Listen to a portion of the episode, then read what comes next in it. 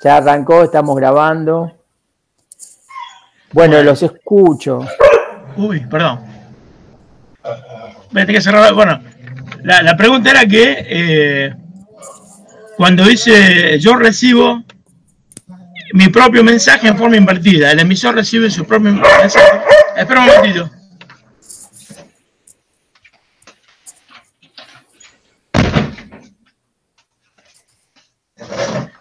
Que era un mensaje que proviene del otro, de un otro que, que, que, está antes, que lo preexiste. Entonces yo le preguntaba, eh, bueno, eh, este, como que estaba claro que para mí que era ese otro es el inconsciente, pero por ahí me, quedaba la duda si era el gran otro, el, inconsciente a su vez, que era una cosa que no habíamos dicho nunca y a lo mejor podía ser así. Y claro, Sí, sí, puede ser que haya, digamos, puede ser que en algún momento este, las cosas pueden aproximarse de tal manera que se confundan, pero en verdad eh, Lacan define al inconsciente como el discurso del otro. ¿no? Es decir, que más que hablar somos hablados, ¿qué significa que ¿no? es un discurso que, que yo vehiculizo, pero que arranca del otro, por eso es el discurso del otro. ¿no? Por eso que ustedes fíjense que en el esquema L, que ustedes ven ahí, trabajan en la introducción del gran otro, tienen el lugar, que es el lugar del otro, es el lugar de donde se, donde, se constituye el sujeto. El sujeto, así como el yo se constituye a partir del pequeño otro, la imagen del cuerpo, el sujeto se constituye a partir del gran otro. Eh, el lugar, la dice el tesoro de los significantes, el código también puede decir, ¿no es cierto? El lenguaje mismo, ¿no? como alteridad, radica en el otro. Pero en términos de inconsciente, ¿no es cierto? Es, ese otro, digamos, el, inconsciente que no, que no es el otro, sino que el inconsciente es el discurso del otro.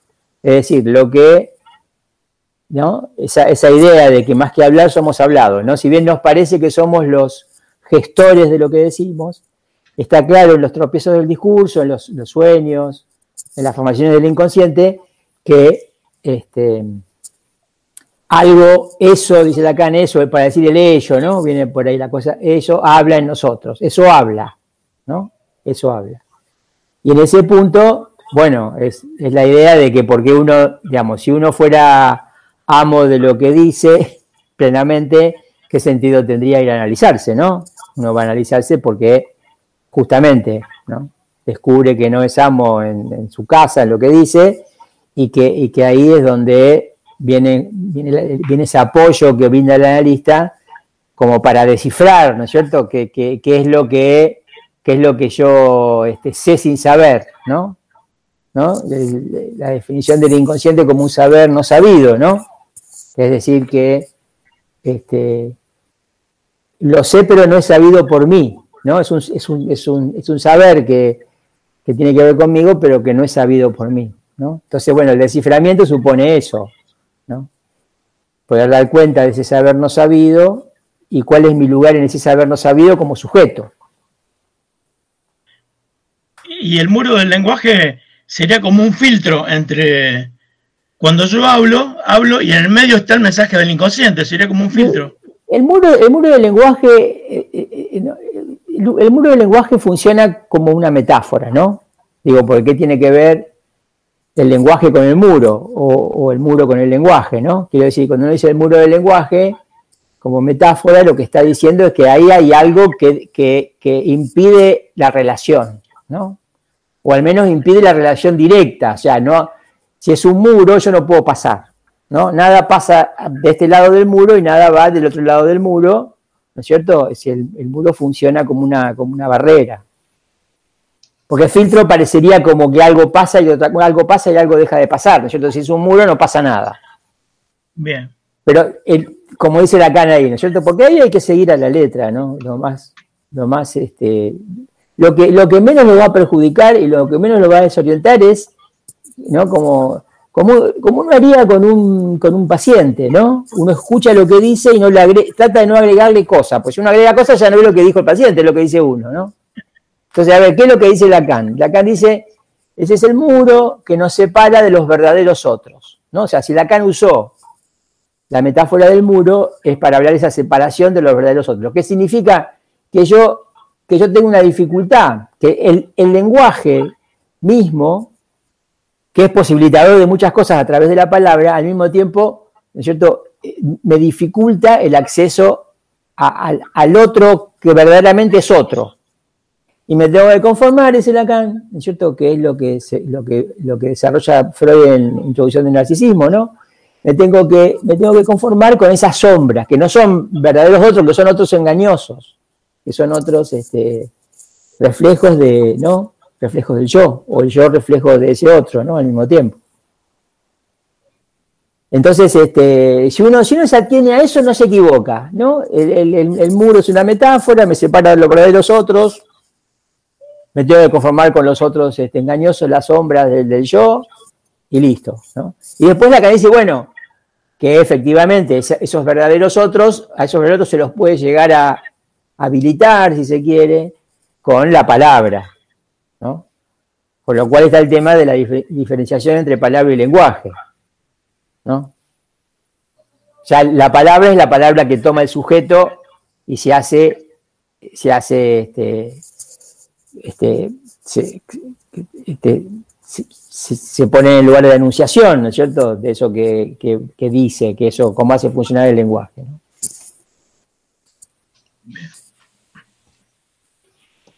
Bueno, muy bien, gracias.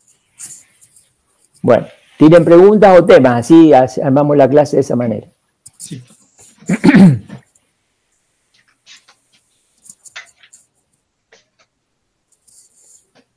También pueden preguntar lo que van a rendir, ¿eh? que veo que hay algunos que van a rendir. Porque bueno, al fin de cuentas ya estamos al final del año, las clases terminan el 6 de, el 6 de noviembre. Yo ya dejé de hacer videos hace un tiempo porque al final se reemplazaron con estas clases que fuimos tocando casi todos los temas del segundo cuatrimestre. Así que cualquier cosa que quieran charlar, repasar, la volvemos a, a desarrollar. O bueno, por primera vez, porque hay cosas que seguramente no todavía no, no pudimos tratar en esta modalidad, ¿no?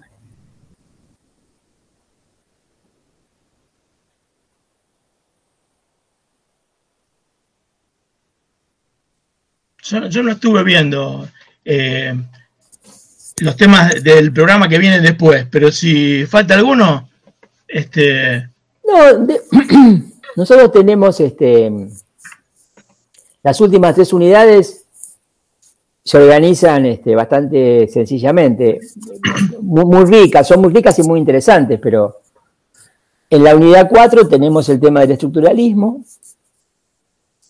con lo cual todo, todo gira fundamentalmente alrededor de, la, de lo que dice Milner sobre el estructuralismo, que como yo dije varias veces, es un, buena, es una buena un buen posicionamiento porque es, porque es contemporáneo a nosotros, o sea, los desarrollos son contemporáneos a nosotros. Aparte, es, una, es un enfoque epistemológico, con lo cual eh, ayuda para la materia, ¿no? Trata el tema del estructuralismo y la ciencia galileana. Eh, ahí, bueno, hay, varias, hay, varias hay varios conceptos importantes, no solamente el de significante, obviamente, que también está, este, como, también está en la estancia de la letra, obviamente, ¿no es cierto? Que ya eso lo hemos ido tratando. Está el tema del significante, está el tema de, la, lingüística, la lingüística estructuralista, el movimiento del estructuralismo, cómo se, cómo se cómo se dispersó el resto de las ciencias llamadas sociales o conjeturales ya con Lacan. Eh, y cómo, bueno, cuál es la posición epistemológica respecto de eso, ¿no? El estructuralismo fue ciencia, no fue ciencia, ya, ya Miller habla de esto cuando el estructuralismo ya no, está vigente, ya fue reemplazado por la lingüística chomskiana. Este, por supuesto, en la aproximación que hace la lingüística a hacer una ciencia, ¿no? Hacer una ciencia galileana. Ahí lo que hay que leer es que en ese movimiento lo que se pierde en el camino es el sujeto, ¿no? Es decir, cuando Chomsky logra hacer de, la lingüística una ciencia galileana, en el sentido de un objeto de la física, un objeto natural, el lenguaje como un órgano, en ese punto se pierde lo que quedaba abierto por el estructuralismo, pero que solamente el psicoanálisis, solamente en eso el psicoanálisis hace hincapié, que es el tema del sujeto, el sujeto del lenguaje, ¿no? el, sujeto, el sujeto de la estructura. No, no, no la estructura por sí misma, sin sujeto, sino el sujeto de la estructura. ¿no? Eh, porque justamente ese es el punto de inflexión, ¿no es cierto? El psicoanálisis y la ciencia, ¿cuál es el punto de inflexión? Es que el psicoanálisis sería así como una ciencia del sujeto, ¿no? El problema es que hablar de una ciencia del sujeto, en los términos científicos actuales, en los términos de lo que caracteriza la ciencia moderna hoy, este, es una contradicción, ¿no? No puede haber ciencia del sujeto. El sujeto y la ciencia se autoexcluyen, ah, eh, ¿no? No hay, no sujeto de la ciencia y ni hay ciencia del sujeto, por la misma razón. Ese es todo el tema de la forclusión del sujeto, ¿no? que, también bueno, es, es, el tema para entender cómo, cómo, cómo están relacionadas y cómo, están, este, cómo son diferentes ciencias y psicoanálisis. Y en la unidad, la unidad 5, esa es la 4, la unidad 5 nos, nos, nos, este, nos focalizamos en el chiste de Freud, ¿no? La idea es que ahí lean el chiste en Freud, hemos descubierto que se da mucho Freud en la facultad, pero se le olvidaron el chiste, se olvidaron ese texto, ¿no? Se repite muchos textos, pero ese, ese nunca se da. Y es un texto muy importante porque, bueno, justamente porque fíjense, que en la interpretación lacaniana, por algo Lacan empieza las formaciones del inconsciente con el chiste, y no con los sueños o con los actos fallidos. Seminario 5, formaciones del inconsciente, que ustedes tienen unas clases paralelas ahí, empiezan con el chiste en Freud. Y, Lacan hace alguna apreciación. Justamente, eh, digamos, Lacan toma el chiste algo así por la misma razón que lo tomamos nosotros, ¿no?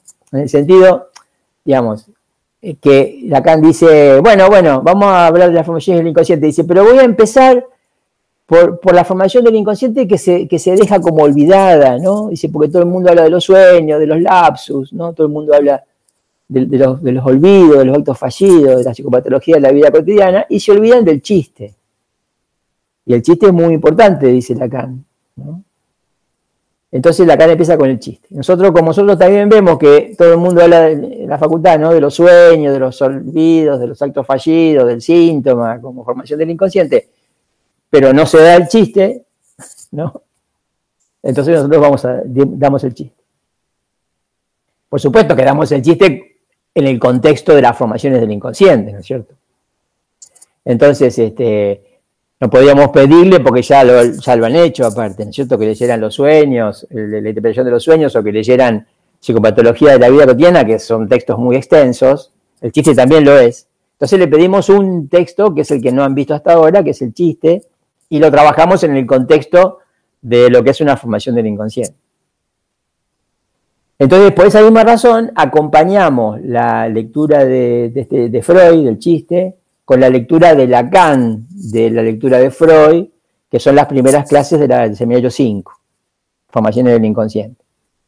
Entonces también está bueno eso porque, por ejemplo, ahí Lacan toma los mismos ejemplos de Freud, entonces Freud los interpretó a los ejemplos y los explicó desde el punto de vista del inconsciente, de lo que como él consideraba el inconsciente, cómo consideraba este, el trabajo del inconsciente, así como hay un trabajo del sueño, un trabajo del chiste, hay un trabajo este, en toda la formación del inconsciente, Freud toma el trabajo, el trabajo del chiste, muestra cómo funciona, y entonces ahí aparece, bueno, la lectura, la misma digamos, una lectura de Lacan de los mismos ejemplos y con los mismos parámetros, pero bueno, ayornada al estructuralismo, digamos, ¿no? O sea, retomada en términos del estructuralismo, que, que, Freud no, pudo hacer eso porque porque Freud, este, a Freud todavía no le había llegado eso, a su, conocimiento, el estructuralismo se gestaba este, en la misma época que Freud este,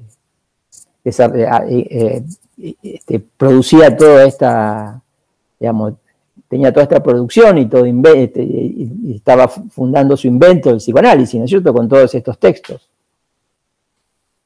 Pero como Lacan ya es, de, el, que, sigue en el tiempo, entonces Lacan puede juntar a Freud y el estructuralismo.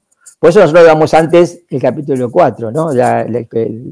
damos antes este, la unidad 4, que es sobre estructuralismo y psicoanálisis. Entonces después mostramos cómo la lectura que Lacan hace de Freud, ¿cierto? cómo Lacan hace operar el estructuralismo en esa lectura y cómo, bueno, no es que Freud sea más o menos claro, es que se ordena, se ordena y, se evitan este, ciertos deslizamientos que justamente, que, bueno, que, por los que, digamos, que, que transitaron otros autores antes de Lacan, ¿no? O sea, Lacan ayuda a leer a Freud con precisión, ¿no? Todos lo leyeron a Freud, pero como Freud muchas veces este,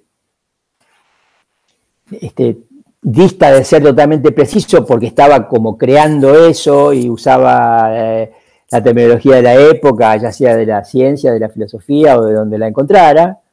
Entonces, bueno, ¿no es cierto? Este, este, con Lacan las cosas este, se vuelven más precisas, podríamos decir así.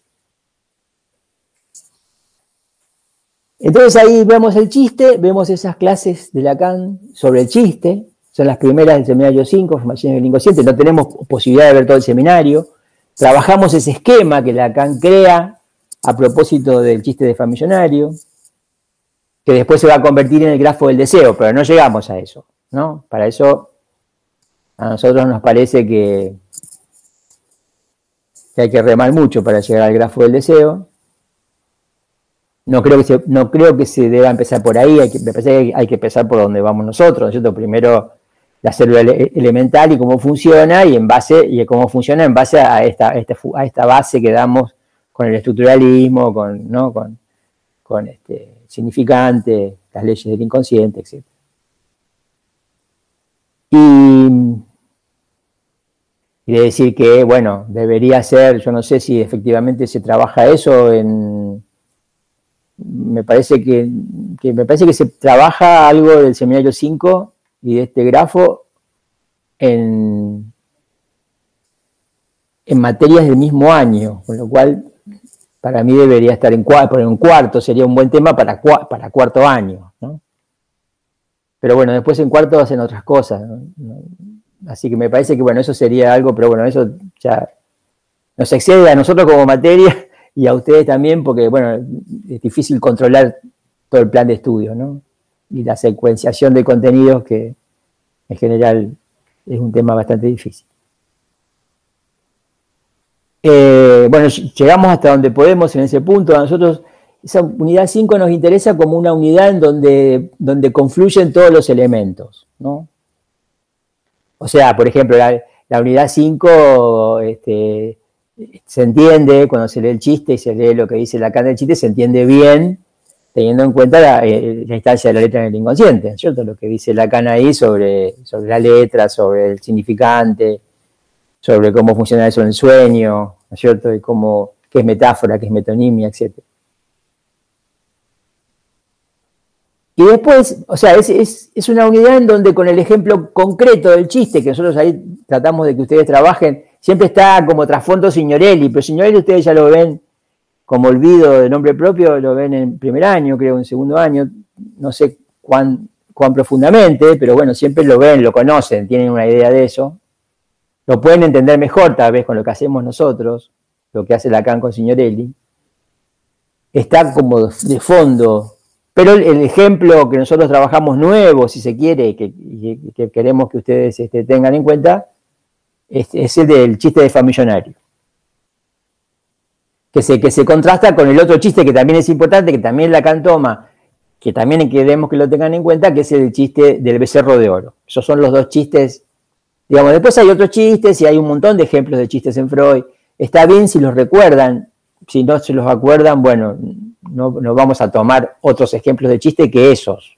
Esos son dos ejemplos importantes. porque por, porque por otra parte ponen en juego, se centran cada uno en una de esas dos leyes del inconsciente, ¿no es cierto? El, el millonario en, la metáfora y el de el cerro de oro en la metonimia. Resulta ser que como la metáfora es más importante que la metonimia, el chiste del familiario es más importante que el del becerro de oro, ¿no?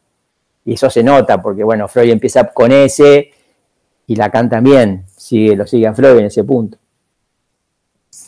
Está bueno si uno quiere hilar fino, cosa que nosotros tampoco le exigimos, ¿no es cierto? Ustedes con, la materia, ver el contraste, ¿no? Cómo, cómo trabaja este, Freud el, ejemplo y cómo lo trabaja Lacan, ¿no?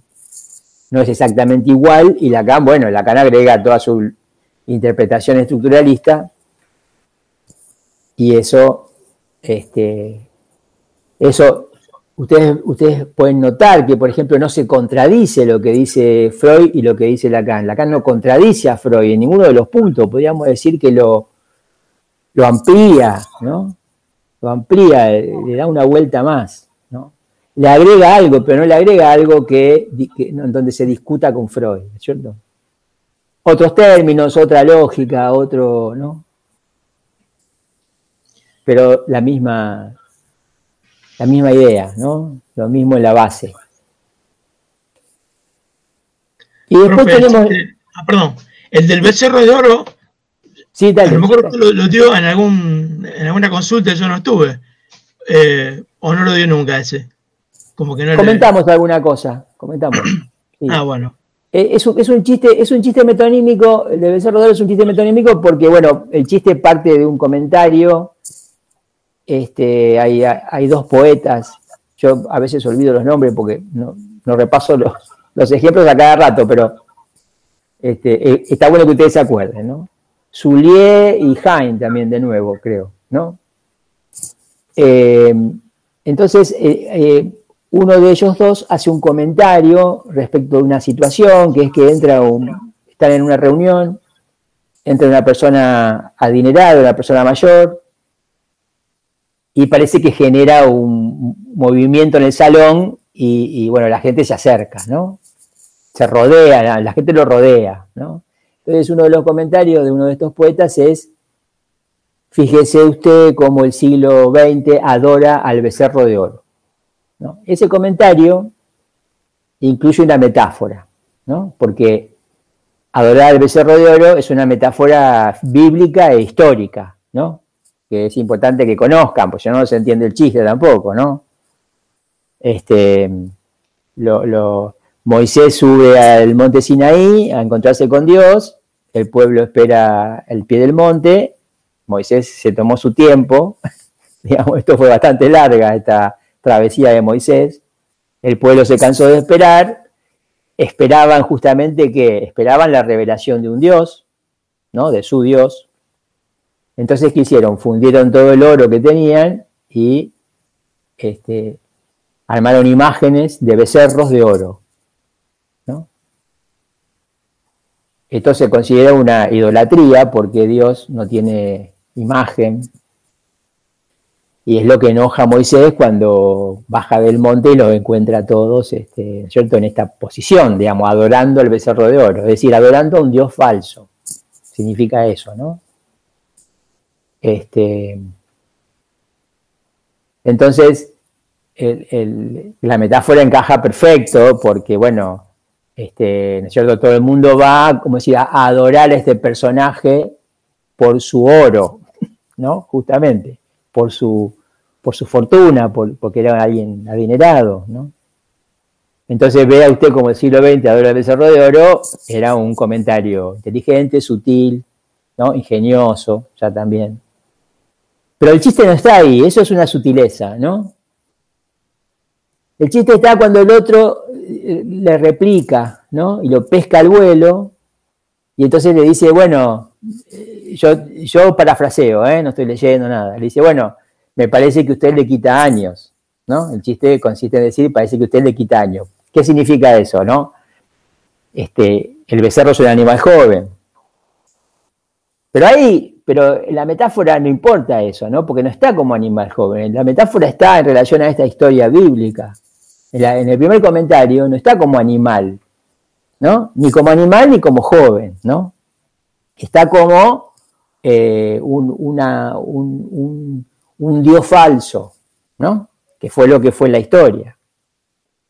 Cuando la respuesta el otro le dice, me parece que usted le quita años, ¿cierto? lo que hace es estrepitosamente, digamos, hace caer por tierra la metáfora, eh, digamos, muestra al becerro, digamos, en su naturaleza carnal, podríamos decir así, ¿no? Lo muestra como becerro, o sea, lo sacó de la metáfora, ¿no? Las metáforas en general es como la del muro del lenguaje. Uno dice muro del lenguaje y uno no piensa en un muro, Usted, uno piensa en qué significa, que eso no se puede atravesar. Uno dice el becerro de oro y uno no piensa en el becerro, piensa en la, historia bíblica, ¿no es cierto?, de, un, Dios falso. Cuando le contesta y le dice, bueno, me parece que usted le quita lo que hace estrepitosamente hacer caer a, la tierra, digamos así, ¿no? Digo, sacarlo de la abstracción que, es la, que hay en la metáfora. El significante becerro lo convierte en lo que es literalmente un, animal joven y le dice, me parece que usted le quita año porque este que estaban adorando sería un animal viejo, no un animal joven. Con ese juego de joven y viejo trajo eh, el becerro a su calidad de animal. Entonces, entonces ¿cuál es la, explicación del chiste? El chiste, o sea, hay, una función significante, ¿no? Digo, cuando se trata, cuando, decimos función significante, enseguida esa función genera leyes, las leyes están en el detalle de la letra, ¿no? Son metáfora y metonimia, o sea que hay una o hay la otra, ¿no? O hay el paso de una a la otra, da igual, se, pasa de la metáfora, de la metonimia a la metáfora, como en su gavilla. Su gavilla no la habrá ni tenía odio, es una metonimia que incluye una metáfora que es, ¿no es cierto?, que justamente vaya, que, que, la gavilla vaya al lugar de vos, que vos dejó desocupado en la metonimia, en el enunciado. ¿no? Eh, ¿Por qué es significante? Porque se pasa del significante, ¿no? del significante becerro, que está usado en un sentido metafórico, es decir, no literal. Se pasa del significante becerro a su estatuto de becerro animal, literal, ¿no? Como si se pasara de, digamos, de un uso de, becerro en sentido metafórico a, su mención en el sentido literal. Eh, ese juego entre uso y mención, metáfora y metonimia es propio del significante. Entonces, pasar al significante, ¿no es cierto?, eh, sacar a un significante de una metáfora y metonimizarlo y convertirlo, en este caso, como dijimos en el ejemplo, en el becerro animal, eso es una metonimización. ¿no? Entonces es un, es un chiste metonímico, porque el chiste está en la respuesta, eh, ¿no es cierto?, de este interlocutor. Es un ejemplo importante porque hay varias cosas en juego, como por ejemplo que una metáfora es eso, ¿no es cierto? Es como, como el familionario, es una metáfora, ¿no? El familionario es una, metáfora porque, bueno, hay una condensación entre familiar y millonario y, como dice Freud, el chiste lo, ese chiste lo, califica, digamos así, como un chiste de condensación con formación sustitutiva. ¿no? Vieron, ahí aparece el significante sustitución, que es el de Lacan, ¿cierto? Para metáforas, ¿no? Quiere decir que la condensación fue a sustituir algo, ¿no es cierto? En la secuencia metonímica del chiste, ¿no? Que fue a sustituir, sabemos hoy, familiar, Que familiar sustituye a familiar. Por eso hay, una metáfora, como vos sustituye, como vos, como sustituye a vos, familiar sustituye a familiar. Ahora bien, cuando empezamos a, cuando empezamos a, explicar este chiste, lo, metonimizamos. ¿no? Digo, siempre la metáfora tiene efecto, eh, digamos, si ocurre y se la, interpreta, digamos, ¿no? Se, entiende lo que se dice, ¿no? Entonces, el que, el que, ¿no? Fue mismo lo explica. Fue dice, bueno, si este, este, personaje hubiera dicho, ¿no? Me trató como un igual suyo, ¿no? De, la manera en la, que, eh, de la manera tan familiar como te puede me, puede, me podría tratar un millonario, si hubiera dicho eso, dice Freud, hubiera estado la misma idea, en el mismo sentido, pero no hubiera habido chiste. El chiste consiste en la condensación y en el desciframiento que hace el oyente del chiste, por eso uno se ríe. ¿no? Porque los chistes que uno no entiende no se ríe. Ahí no, no hay chiste, ¿no es cierto? si, alguien no se ríe, no hay chiste, ¿no? Por eso que Freud, eh, Lacan también lo dice y Freud lo retoma, que el chiste se sanciona con la risa, Y es interesante porque hay un acto en juego ahí, porque nadie puede anticiparse si es el chiste que va a, que va a, que va a enunciar va a causar risa o no. ¿No? Nadie puede decir esto va a hacer reír. ¿No? Hace reír. Cuando hizo reír, retroactivamente se, se lo resignifica como chiste. En ese sentido hay un acto, ¿no? Porque no. Después, bueno, está la cuestión de que el chiste por primera vez es una cosa, el chiste que se repite es otra, ¿no? Eh, por supuesto que si uno repite el chiste ante el mismo auditorio, ya es otra cosa, ya no pasa nada. Uno tiene que repetir el chiste ante otro auditorio, ¿no? en ese caso, para algunos es un chiste que ocurre o escucha por primera vez. Eh, entonces, ¿por qué es importante? Porque fíjense que lo ya está en Freud, lo mismo que Lacan dice que está en Freud, ¿no? Y acá se, lo se puede demostrar, ¿no? Que si Freud no hablaba ni de significante, ni hablaba de estructura, ni hablaba de metáfora y metonimia, y hablaba solamente de representaciones, y hablaba de, la representación el, que representa la representación, el famoso Forstellum, representante de la representación, ¿cierto? Y hacía toda una cuestión con la representación, porque no disponía del concepto de significante. Entonces hablaba de condensaciones y de desplazamientos, Freud. Y Lacan viene y dice, bueno, perfecto, todo esto está muy bien, es como Freud pudo, pudo formularlo, pero si lo decimos así, este, es más claro, ¿no? Es más preciso, es más claro. Entonces, lo dice de esta manera y uno hace la, hace la constatación de que efectivamente coinciden las cosas, ¿no? Así como explica Lacan las cosas, también se podría decir que después, después de que Lacan lo explica, uno lo va a ver en Freud y dice, ah, eso está acá, pero antes, yo no, yo no hubiera leído esto sin Lacan, no hubiera visto eso, que, que Lacan nos hace ver, ¿no? Ahí es donde viene la importancia de Lacan. Ahí es donde yo digo que si bien no hay, no hay Lacan sin Freud, porque Freud fue el primero, em, a mi entender, tampoco hay Freud sin Lacan. Y eso debería este, alertarnos sobre cómo enseñar psicoanálisis. ¿no? No lacaniano, cómo enseñar psicoanálisis, ¿no? A secas.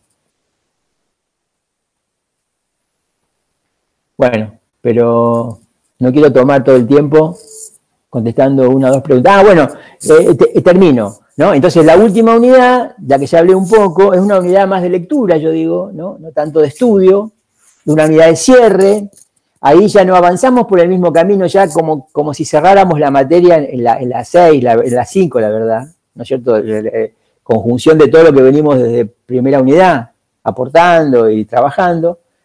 Y entonces en la unidad este, 6 queremos hacer como un cierre que sirva retroactivamente para lo que hicimos y también que fue una apertura para otra cosa si la, si la si esta materia siguiera, seguiríamos por ahí, podríamos decir así, ¿no? Entonces, como trabajamos todo el tiempo la relación ciencia y psicoanálisis, ahora pasamos a hacer, a trabajar ciencia, religión, psicoanálisis, ciencia, el psicoanálisis como discurso, ¿no? Eh, em, empezamos o nos centramos en lo que Freud llamó los imposibles, gobernar, educar, curar, ¿no es cierto? Cosas que fueron importantes para que Lacan también las recuperara e hiciera una cuestión con esas cuestiones, con estos temas. Y, pero ya entramos en, cosas que Lacan dice muchos años después, y entonces no podemos ir a tomarlo textualmente de esos textos porque eh, estaríamos produciendo un salto cronológico importante donde no se entiende mucho por qué Lacan dice algunas cosas como las dice. Y tenemos algunos textos, sí, bastante posteriores de Lacan, como ese que se llama El triunfo de la religión, pero ese texto se hizo a partir de una entrevista a una conferencia de prensa de Lacan. Entonces, es un texto, ¿no es cierto?, que Lacan, eh, digamos, Lacan dialoga con los periodistas que no entienden nada de psicoanálisis y él igualmente dialoga, entonces dice cosas, los periodistas le preguntan y él... De eso se hizo un texto, como una especie de texto sí, relativamente simple, donde Lacan vierte algunos conceptos de esa época. Estamos hablando del año 75. Fíjense que Estamos hablando de, un Lacan bastante avanzado en el tiempo, en cosas que ha ido precisando, mejorando, como les decía, trabajando, habiendo trabajado cosas que hacen que sus preocupaciones sean otras. Pero ahí habla del síntoma, habla de lo real, habla del sentido, ¿no es cierto? Habla de, bueno, se llama el triunfo de la religión, porque él dice que lo que va a triunfar es la religión, es una especie de pronóstico a futuro y explica por qué. Y bueno, y también sitúa el futuro del psicoanálisis, ¿no? En el 75.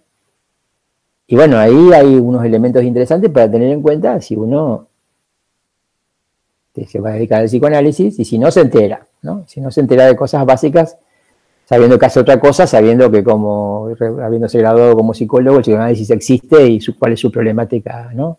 Eh, en esa última unidad hay varias cuestiones que son, son problemas para el psicoanálisis actuales, problemas actuales para el psicoanálisis, que está bien que ustedes también puedan pensar o puedan tener en cuenta. Eso es, digamos, lo que, lo que yo trataba de resumir como las tres últimas unidades, ¿no es cierto? Y, ¿por, qué, ¿por, qué, es importante este resumen que hago? Porque esto también puede servirles a ustedes para saber qué textos son Siempre hay una bibliografía obligatoria de mayor o menor extensión, pero dentro de esa bibliografía siempre hay textos que son más centrales que otros. Algunos son periféricos de esos centrales, ¿no? Qué sé yo, por ejemplo, que esté en la unidad 6, análisis terminable e interminable de Freud, ¿no es cierto?, tiene relación con que la cosa gira alrededor del triunfo de la religión de Lacan, ¿no? No al revés. Sería, ¿por qué? Porque en ese texto Freud plantea una serie de cosas sobre la finalización de los análisis y en donde también eso lo llevó a hablar de los imposibles, de las profesiones imposibles, en donde está el psicoanálisis, pero también está gobernar y educar. Y con eso empieza la conferencia de Lacan, con la imposibilidad de gobernar, educar, ¿no? Y curar. Bueno, pero como decía antes, no quiero usar todo el tiempo, así que escucho preguntas más que nada, si tienen dudas, lo que van a rendir.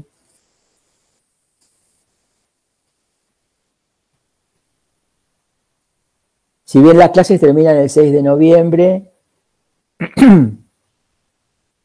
eh, terminan las clases, que en realidad este año, bueno, hubo lo que se pudo, ¿no? Pero no terminan las consultas. Así que yo voy a seguir con esta clase de consultas, ¿no? Hasta, hasta, hasta el examen, por lo menos.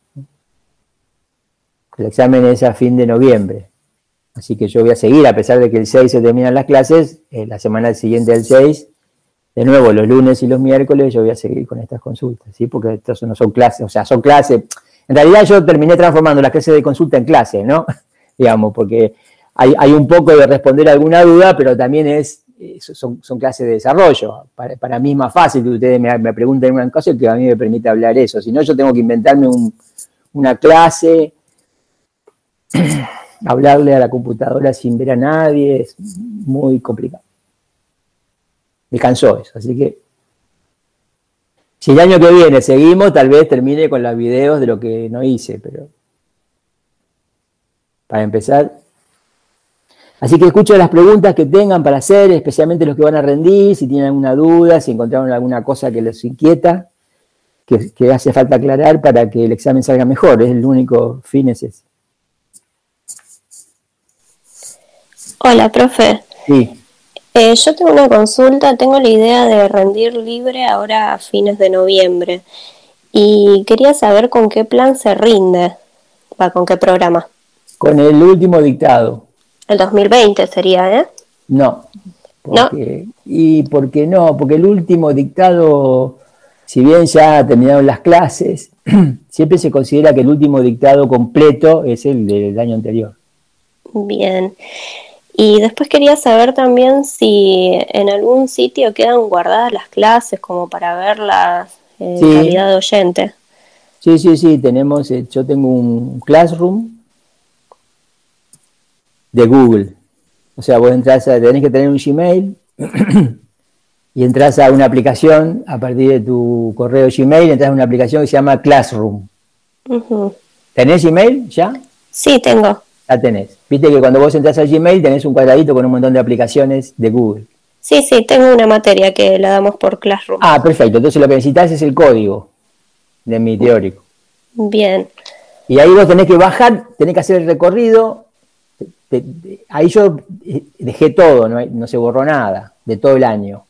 Y andás fijándote, están tanto las clases de consulta como esta, donde tratamos temas, y también hay unos videos de ya con, y bueno, y vas a encontrar en general eh, la, descripción de lo que hay en cada, ¿no? sé si va a tener tiempo de escuchar todo, porque hay bastante, pero bueno, andaba más o menos viendo según los temas que ves que, están señalados. ¿Mm? Bien, eh, ¿dónde conseguiría el código de la clase? Si yo lo tuviera a mano, te lo puedo dar, pero ¿alguien lo tiene para ponerlo en el chat? A ver, un segundo, ¿eh? Ahora me fijo, profe, porque creo que lo tengo que tener. Ahora acá está, acá está. Esperen que lo copio y lo pego en el chat.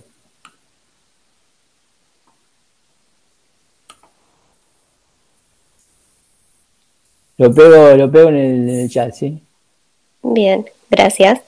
Fíjate si, si, no cualquier cosa, bueno, tenés que. Epa, para que no me diga el Sí, ese es el código. Pará, todavía no lo. Ahí. Ahí está. Ah, listo, listo. Eso lo, eso lo copias y después cuando te, cuando entras en Classroom te van a preguntar si, si vos tenés, te unís una clase o qué sé yo, qué haces, y te vas a decir sí, que vos te unís a una clase, te pide el código, pones el código y ya estás.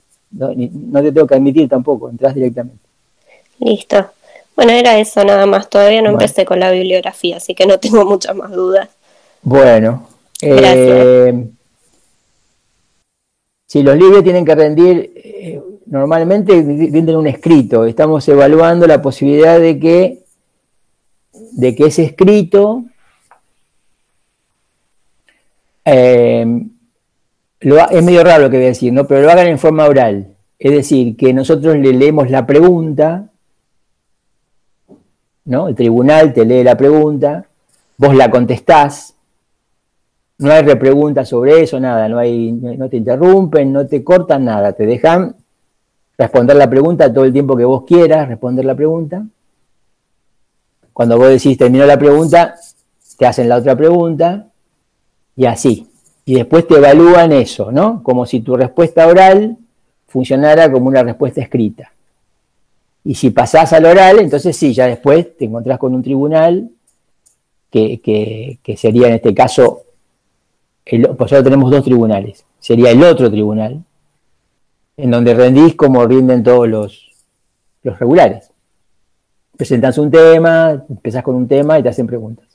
Y ahí ya es más dialogado. Ah, bien. Lo que vamos a hacer así, para evitar todo el tema de, de comunidades y de que los tiempos y después de tener que, vamos a ver si podemos hacer todo de esta manera. Es decir, no deja de ser el examen escrito, nada más que la modalidad para tomarlo es una modalidad que pasaría por, por algo que vos podés desarrollar oralmente. Creo que es más, más fácil. parece que es más fácil para los estudiantes hablar que escribir en general, ¿no? Sí, puede ser. Eh. Porque no, no, es, no es multiple choice, son preguntas este, que tienen alguna complicación justamente por la situación por la que estamos pasando. Es decir, no, es fácil tomar los, exámenes libres en esta modalidad que, estamos teniendo ahora. Entonces estamos tratando de ver cómo hacemos para que los que quieran rendir libre puedan, pero para que sean verdaderamente exámenes eh, responsables, ¿no? De los dos lados, de ustedes y de nosotros. Y a mí me parece más llevadero así, al menos en esta instancia.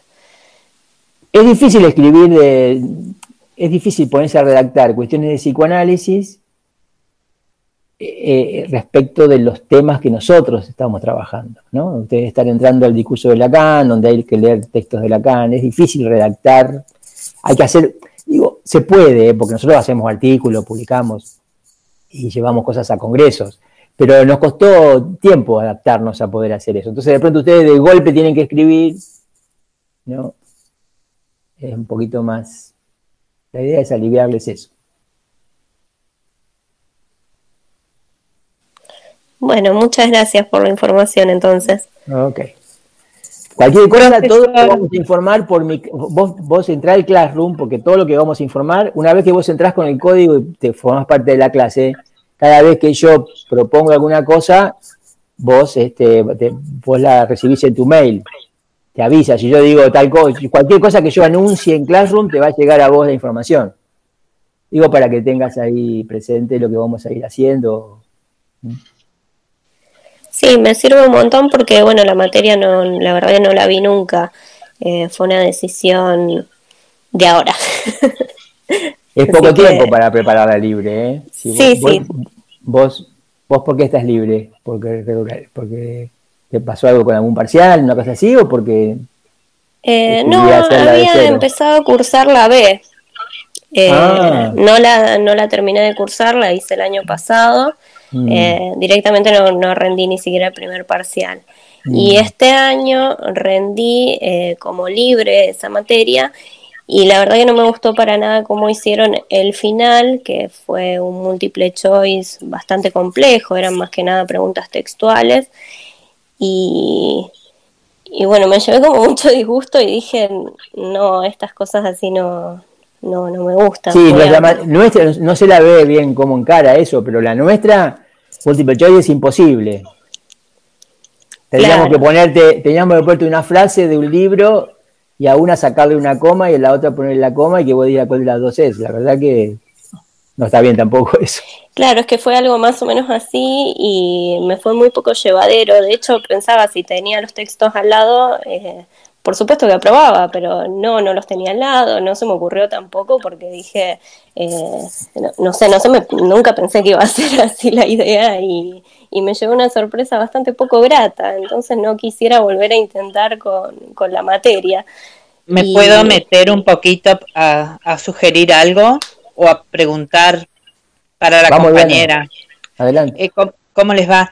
Este, yo diría, eh, si no sería un buen momento para, no sé, el grado de que, tiene la compañera de estudio, de si ya ha visto Lacan en otra instancia, porque si no, capaz que no será un poco kamikaze ponerse a estudiar este o así, un perdón que, que lo manifieste así, pero con un mes de anticipación estudiar Lacan a nosotros eh, nos costó bastante, qué sé yo.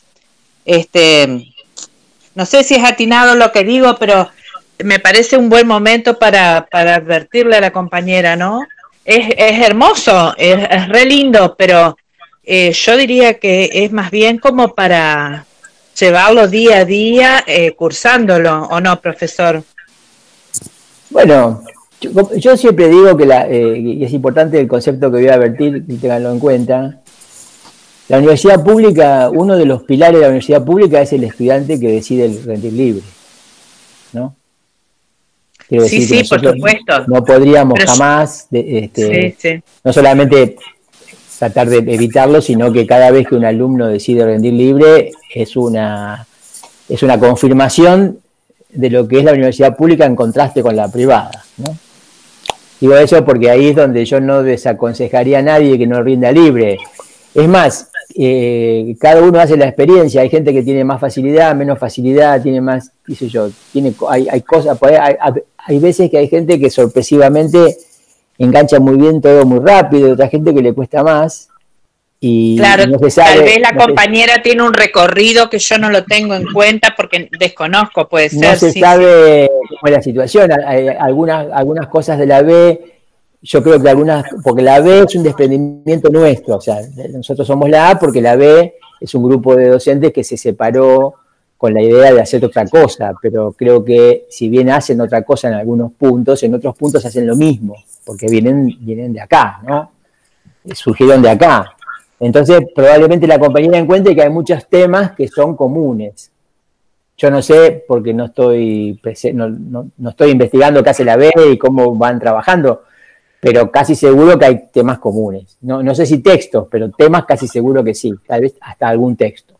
Con lo cual, si, si la, la compañía intentó rendir libre y si intentó rendir la B, debe haber estudiado la B, casi toda la materia, si no toda la materia, casi toda la materia. En ese caso, probablemente hacer, este, estudiar este, lo, que, lo, que, lo que no da la B que damos nosotros, con esa base de, de las cosas en común, no sea lo mismo que arrancar de cero es poco tiempo para es poco tiempo para una materia libre, pero bueno, este, la compañía da la experiencia, ¿no?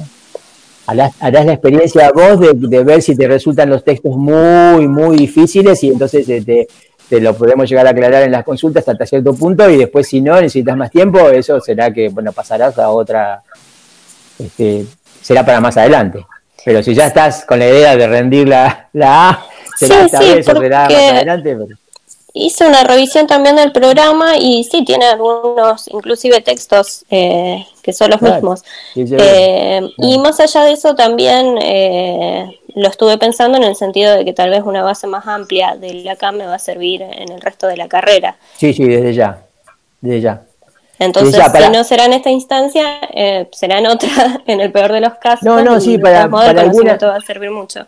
Sí, sí, para algunas materias que siguen después en, en quinto y sexto, seguro que este, esta es una buena como base. Como comentábamos el año pasado, como base para Clínica 1, ¿se acuerda, profesor, que una compañera Nos, nos, marcó eso?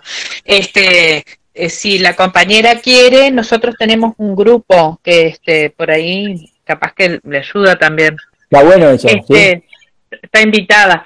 Este, profesor, eh, ¿Qué tal fue, eh, si me permiten, la experiencia con los exámenes de, regula de sí de regulares? Este, Bien, hubo, llamado. Aparentemente, no sé, hubo como un desencuentro que no sé bien hasta qué, qué magnitud tuvo, pero es importante que ustedes lo sepan ya. El, el, el, link en donde ustedes tienen que entrar para dar el presente, que es donde empieza el examen, eso lo da Bedelía. A nosotros nos comunican ese link ¿no? ese link sería como, como el mismo, es, un link como este, como el que ustedes entraron hoy, pero es uno distinto, porque lo da Bedelía. Entonces, bueno, parece ser que hay gente, y está en la página de la facultad.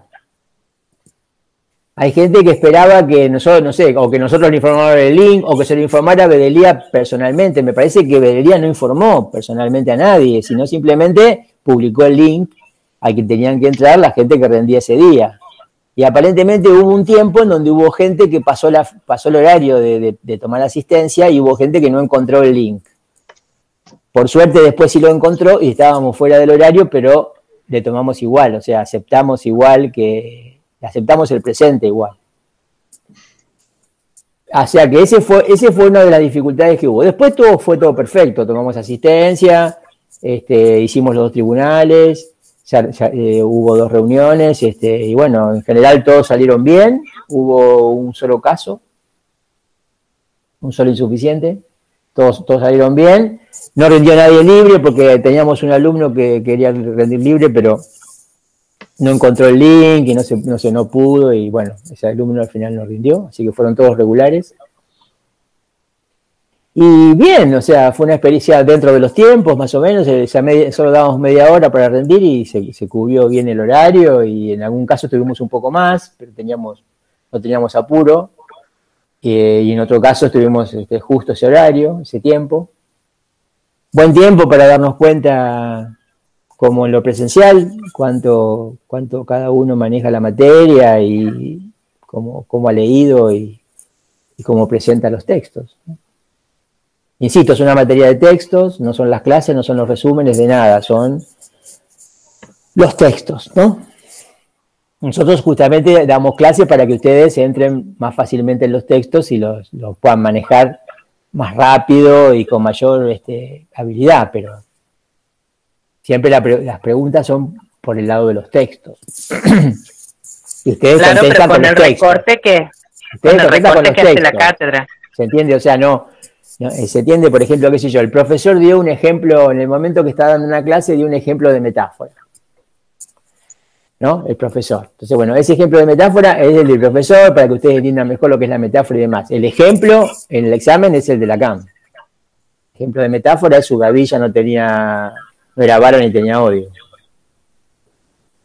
El ejemplo de metonimia es 30 velas, ¿no? Pueden agregarlo de tomar un vaso de agua, qué sé yo, pero como un complemento se tienen que acordar y explicar el de 30 velas.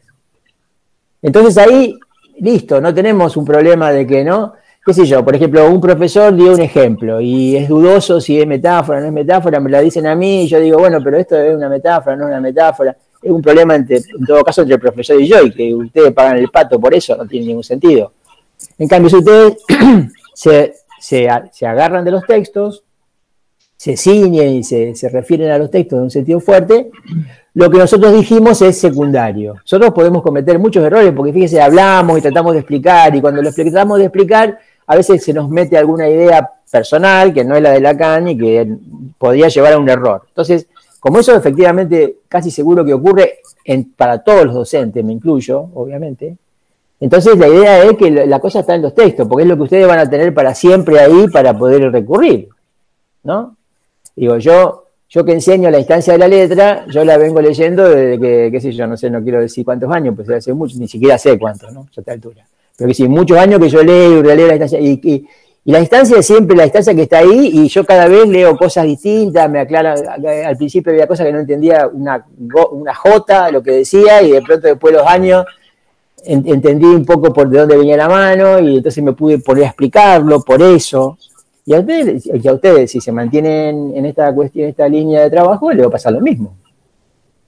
Entonces no importa lo que, lo que digo yo, importa lo que está escrito ahí, que es donde ustedes van a volver todo el tiempo y donde se van a ir aclarando ¿no? esta posición de Lacan, que bueno, que es bastante, este, este, es bastante este, este, exhaustiva, ¿no? En el sentido de que incluye muchos elementos, porque aparte hay un trabajo ¿no? Digo, 30 años de enseñanza, este, un montón de escritos, ¿no? Un montón de seminarios.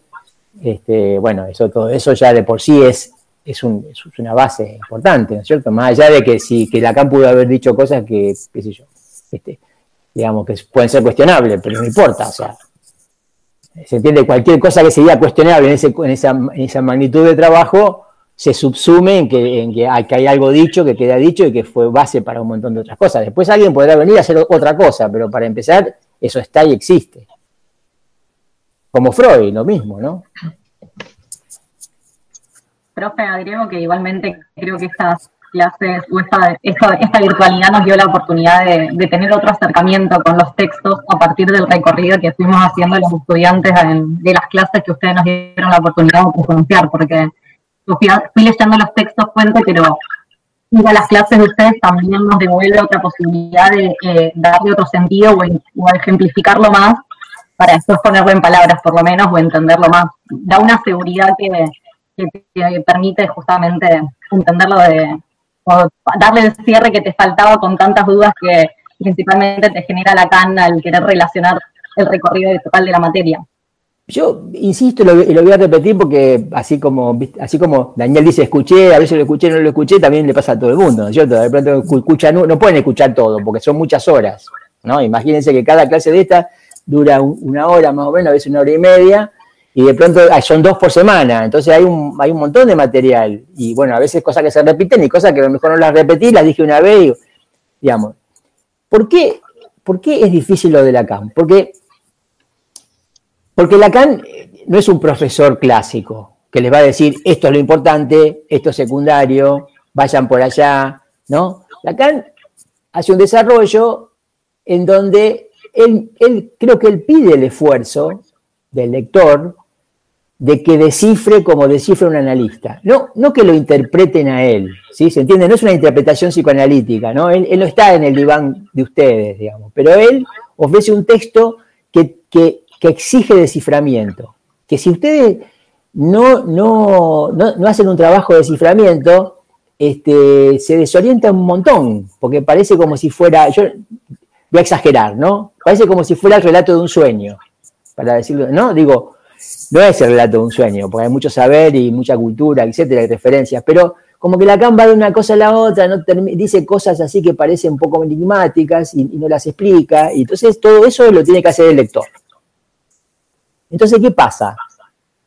Eh, lo importante que es, es que ustedes descubran qué es lo que ese texto le dice. Ese texto dice algo, ¿no? De, pronto, los textos de Lacan tienen una forma de estar hechos que de pronto te puede decir cosas durante mucho tiempo y cosas, y cosas no exactamente las mismas cosas, parecidas pero no las mismas.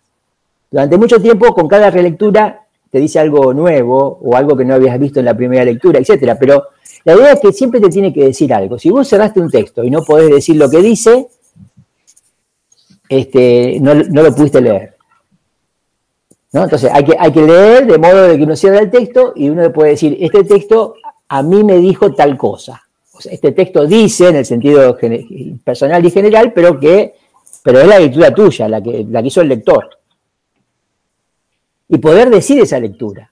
Y para eso, en esta cantidad de elementos que Lacan va agregando, de que pasa de los planetas a la de, ¿no? de lo que los planetas que hablan o no hablan, y el diálogo con Coiré, a, los, al síndrome de Cotard, a lo imaginario, al esquema L, a, los posfreudianos, al fin del análisis de los posfreudianos, y dice, junta en un par de páginas tantos elementos que uno de pronto dice, bueno, ¿y esto qué es lo importante?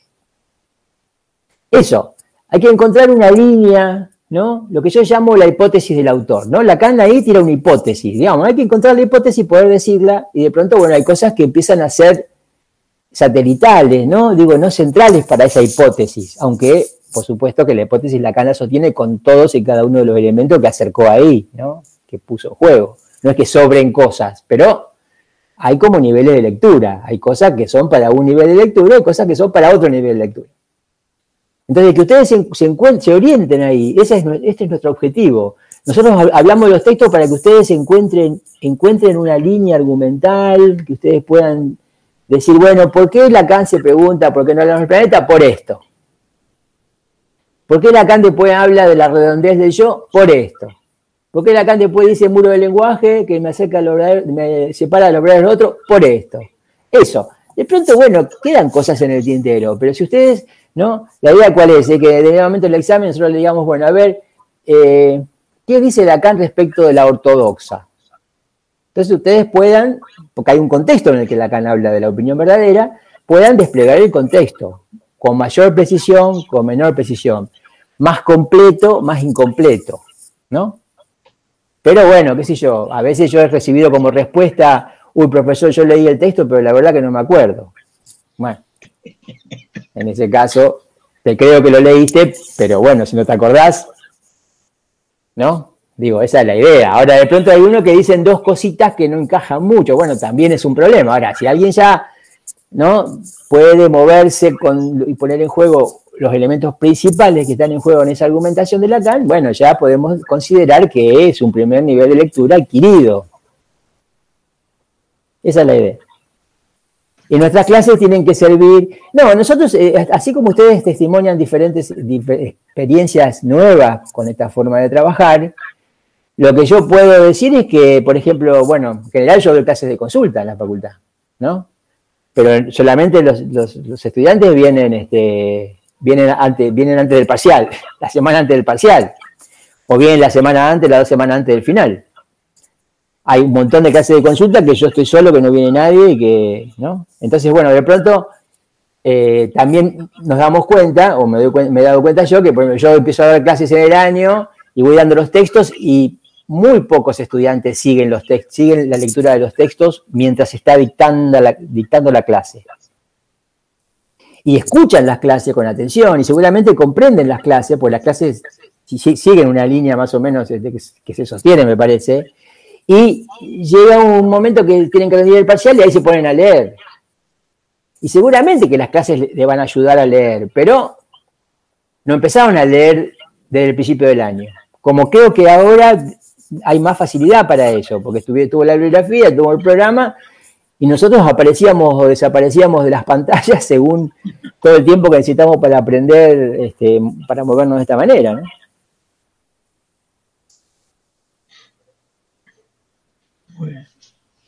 ¿Preguntas? Dale que hay tiempo todavía. Ah, bueno, yo le quería preguntar eh, por el trabajo que de resumen que ya mandamos. Eh, eso está todo cerrado porque a mí no, me contestaron. y tenés que insistir no se molestará la profesora.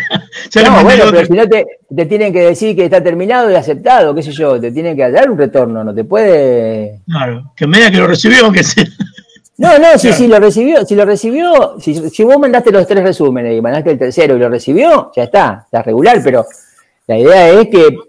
Ah, bueno. La idea es que le tiene que decir que lo recibió, porque mirá si se perdió en el ciberespacio. Claro. Sabemos que no todo llega. La cibernética lo agarró.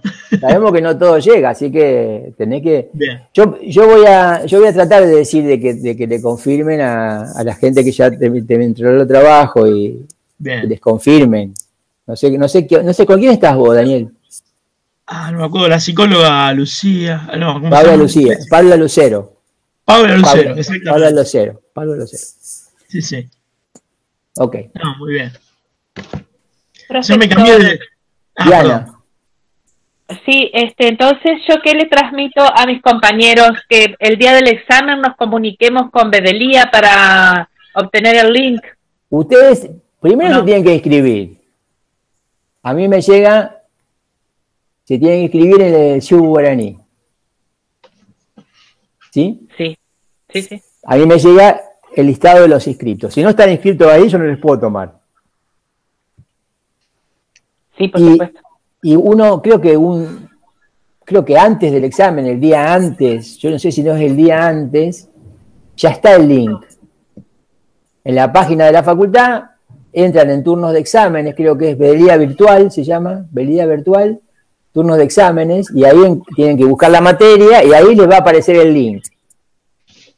Ese link es el que tienen que, en el que tienen que entrar a la hora. Ahí, ahí mismo, vamos, ahí mismo creo que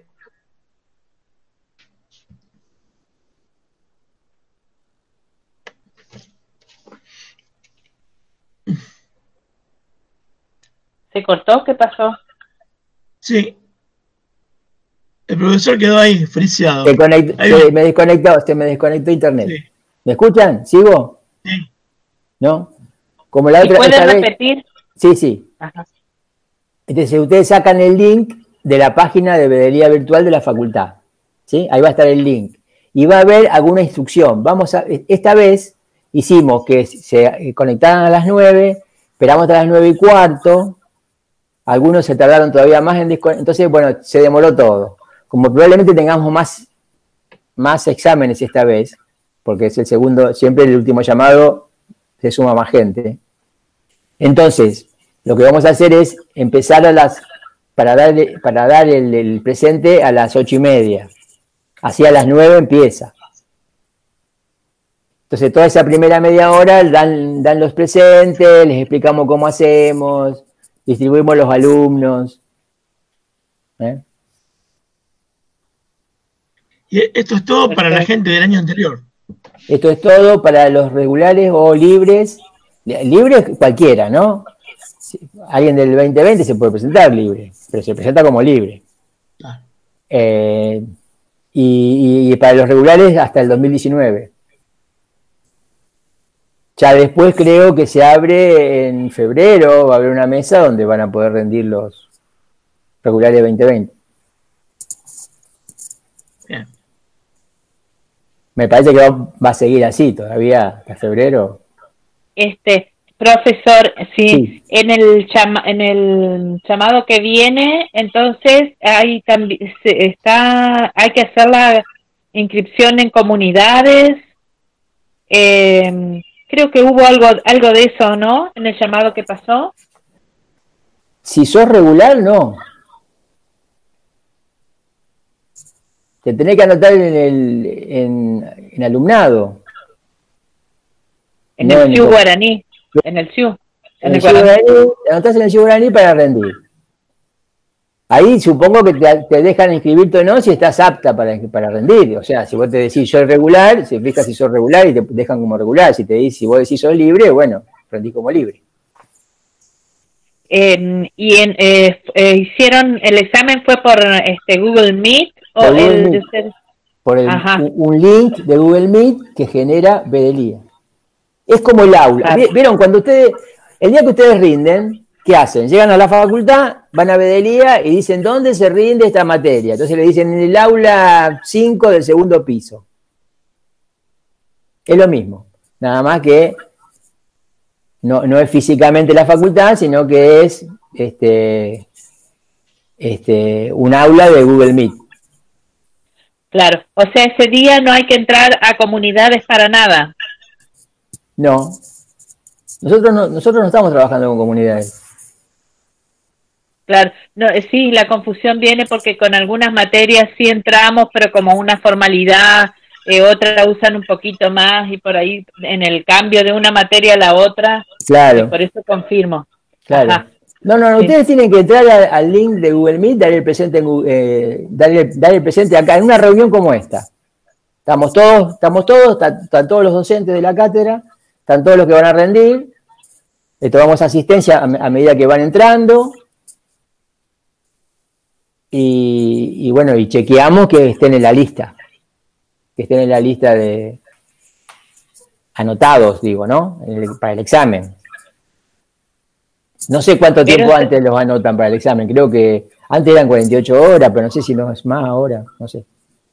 Este, pero el examen no es público, ¿verdad? Eh, todos los exámenes en la universidad, todos los exámenes en la universidad pública son públicos. Claro, pero el MIT, el otro pilar, no, el otro, bueno, eso hacen mal, hacen mal. Este, y, lo digo así, hacen mal, y si, si se enteran que yo digo que hacen mal, no tengo ningún problema en discutirlo. La universidad pública se basa en dos cosas fundamentales. El examen libre que no existe en la universidad privada, tengo entendido, el examen libre y, y, el examen, público. Examen es público, porque en la dictadura se recibía gente porque hacían exámenes a puertas cerradas. Es público. Eso de que, eso de que, de que viene un compañero y le pregunta a ustedes, yo puedo escuchar tu examen y demás, es una es una cosa de, digamos, de compañerismo entre ustedes, pero el examen es público. Yo este, no, no puedo decidir sobre eso, ningún docente puede decidir sobre eso. Si alguien viene y dice, yo quiero presenciar el examen de, Diana, de Diana, presenta tu examen, así vos no quieras. Porque ¿cómo es la mano? Si no, si vos le decís a todos que no, el examen es el examen no es público y eso da para que... Los, eh, exámenes, este, eh, por ejemplo, históricamente, ¿no es cierto? Entran todos los alumnos al aula, hay un bolillero, hay un tribunal, nosotros ya no hacemos eso por razones obvias de, magnitud de cantidad de estudiantes y demás, pero hay un solo tribunal con tres o cinco profesores, adelante, entran todos los alumnos al aula, este, se acerca el, alumno que le toca rendir, saca un tema en el bolillero, era así históricamente, tenía que saber ese tema, el, tribunal se lo tomaba, adelante del resto de los compañeros que iban a rendir. Pero bueno, ahora los usos hicieron Claro, así este rendíamos en otras épocas, hace 30 años atrás en la Facultad de Derecho, por ejemplo, en Santa Fe, así Sí, sí. Por eso son públicos por son públicos por definición de la universidad pública, ¿eh? Escuché una doctora que tiene 80 años, doctora en filosofía, que se doctoró a los 50 años, hizo todo libre. Era peluquera ella. Esther Díaz se llama. Ah, sí, es, famosa. Es famosa. el tema punk, de los punk. Es famosa este día. Sí. Dice que eh, ella tiene dos piercing y cuando da clase ella todos lo aplauden. Que es una, cosa muy extraña. sí, sí. Sí, históricamente. Perdón, me tengo que retirar. Bueno, listo, eh, Diana, suerte. Le agradezco. no, por este, favor.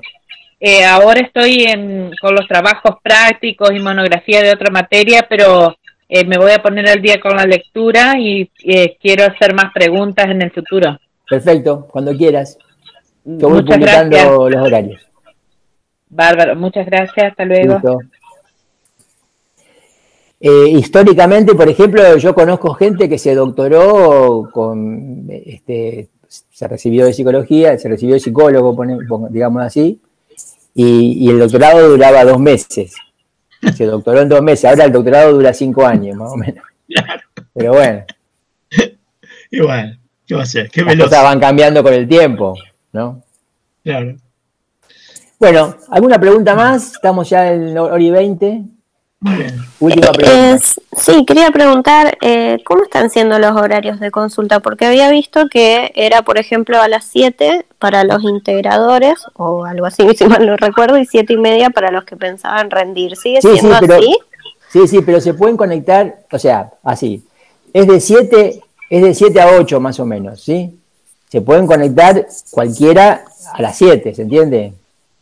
La, idea es, la idea es que más o menos dividimos por razones de organización, que la primera media hora sea para las preguntas de los, de los regulares y la segunda media hora para la pregunta de los libres.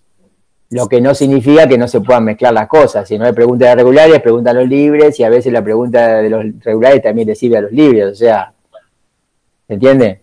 Pero como pero como hay este, más necesidad a lo mejor de los, de los que van a regulares, quiero decir, perdón, ¿no? los que van a rendir, no regulares, porque vos vas a rendir libre. Eh, regulares del, 2020 y exámenes de la mesa de examen. Esa, esa, esa diferenciación es. No es libre regular, sino es los que van a rendir, que ya regularizaron y los que están regularizando este año. Eh, la idea es que se, que, se, que se suban todos a las 7, no, no hay ninguna restricción para participar en la clase de consulta privilegiamos a lo mejor las preguntas según esa distribución horaria, pero no necesariamente, o sea, es, flexible. Bueno, era solamente eso, a ver si Los lunes a las 7, los lunes a las 19 horas y los miércoles a las 12. Sí, ¿Eh? perfecto. Yo trato de mantener esos dos horarios y a lo mejor más cerca de la, más cerca de la mesa, a lo mejor, qué sé yo, por ejemplo, esta, esta última vez eh, puse dos consultas el lunes y una el martes, antes del examen de miércoles. Digo, no, hubo tres consultas medio apretaditas ahí seguidas, de modo que, bueno, para los que están más flojos o para los que necesitan, tienen más dudas y para que tengan esa opción. ¿eh? No las grabé a todas porque hubo algunas donde no asistió mucha, mucha gente, pero creo que en un par sí la pude llegar a subir. Bueno, gracias. Ok. Bueno, bueno, muchas gracias. Chao, muchas gracias. Buenas noches. Bueno, chao. Bueno, nos vemos. Buenas noches. Hasta luego. Gracias. Chao. Ustedes.